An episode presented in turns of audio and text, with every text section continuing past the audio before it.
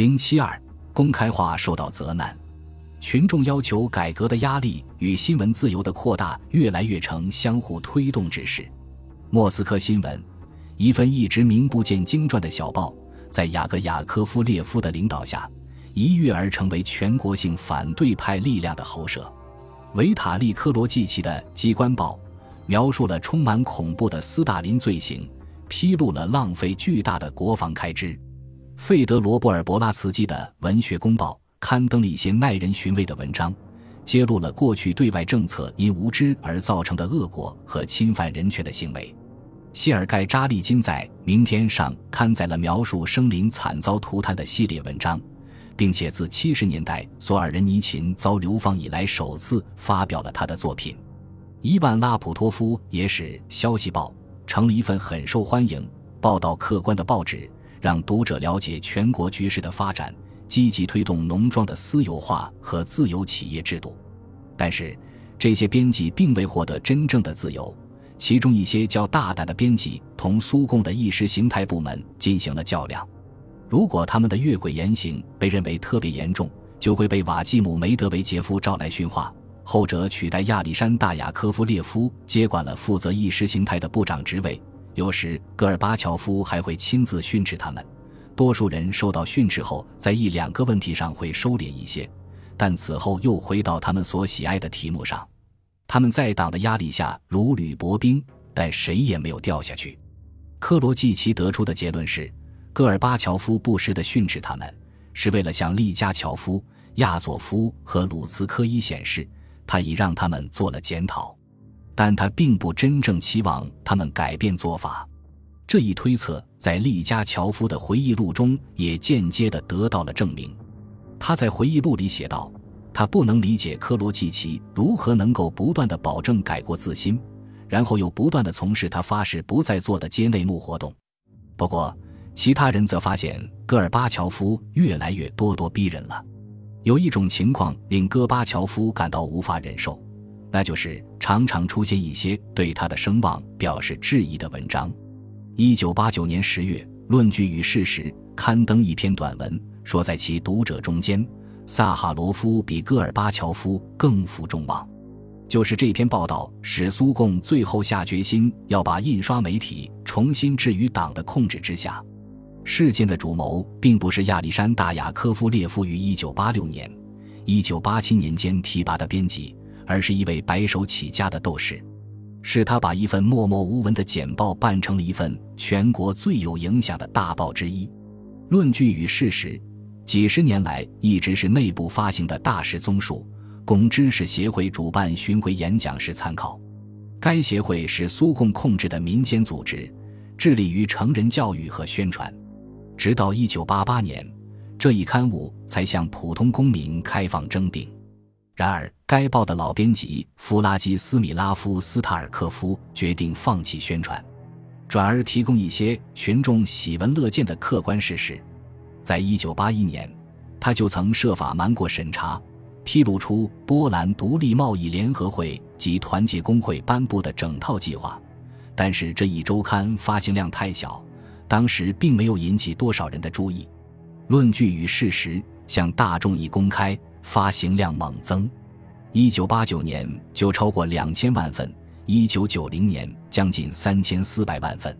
表面上看，该刊给人的印象并不深，八页的小报，单面印刷，对折之后也不切边，且只能按照页码顺序阅读。它备受青睐的秘诀是什么呢？首先，名副其实，提供给读者的是论据与事实。前刊已充斥于苏联社会。但后者却显得贫乏，而斯塔尔科夫强调的正是后者。与大多数苏联报纸杂志相比，他的文章简明扼要，切中要害，而其他报纸杂志最多只是偶尔摆一下观点。其次，该周刊便宜，报亭售价两戈比，年定价仅一卢布四戈比，按当时贬值的官方汇率还不到二美元。一九八八年，我接受该刊采访时。斯塔尔科夫的不同风格引起了我的注意。苏联刊物刚刚开始敢于采访美国大使，机关报是第一个，但往往要避开有争议的话题。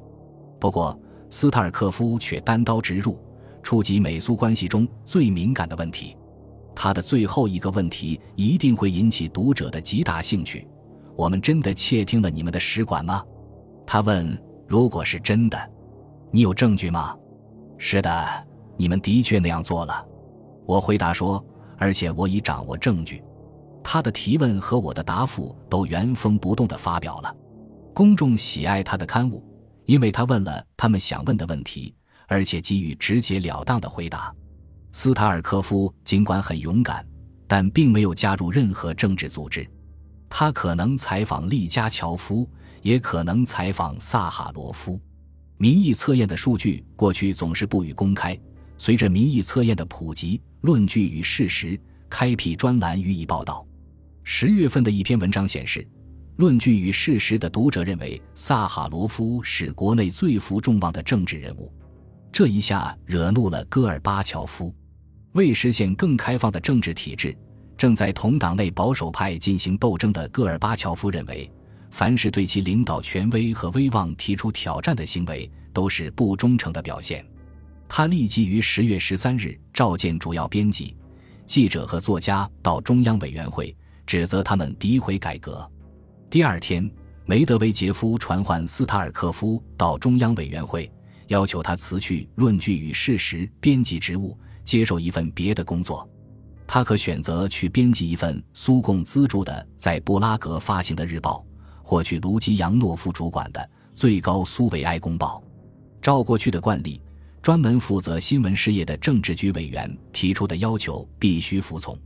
但斯塔尔科夫拒绝默默的离去，而将此事提交给了他自己的编委会投票裁决。结果是以四十七比二的票数支持他。形式上，他不是党的雇员，而是属于其董事会成员很少碰头的知识协会。一连几周。他和那些与新闻自由利害攸关的改革派焦急地等待着迫使他离职的进一步行动，可是，一直也未见动静。戈尔巴乔夫显然决定不强行介入这一问题。不过，这一事件促使苏联知识分子认识到，他们需要法律的保护，以免受这种压力。于是，他们发起了一场立法运动，以保证新闻采编独立于共产党控制。戈尔巴乔夫虽未强行介入这一问题，但却相当不必要地树立了一个敌人。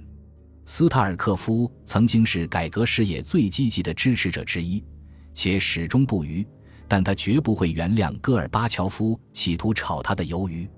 一九九二年，斯塔尔科夫警告我说：“如果谁把开放的成果归功于戈尔巴乔夫，那么就是对我们所有这些不得不与他分道扬镳者的侮辱。”一九九一年八月之前，党中央委员会一直在找我们的麻烦，不是戈尔巴乔夫给我们带来了公开化，是我们自己闯出来的。我问他，戈尔巴乔夫是真的想开除他呢，还是仅仅想吓唬他一下？他肯定说，戈尔以乔夫是真的要迫使他辞职。那他为什么没有那样做呢？我问，如果他坚持到底，肯定能做到。不，他办不到。斯塔尔科夫回答：“世道已变，今非昔比。”我没有问他是谁最初开创了那种变化的契机，因为很显然，戈尔巴乔夫1989年的所作所为已使斯塔尔克师对这一事实不以为然了。本集播放完毕，感谢您的收听，喜欢请订阅加关注，主页有更多精彩内容。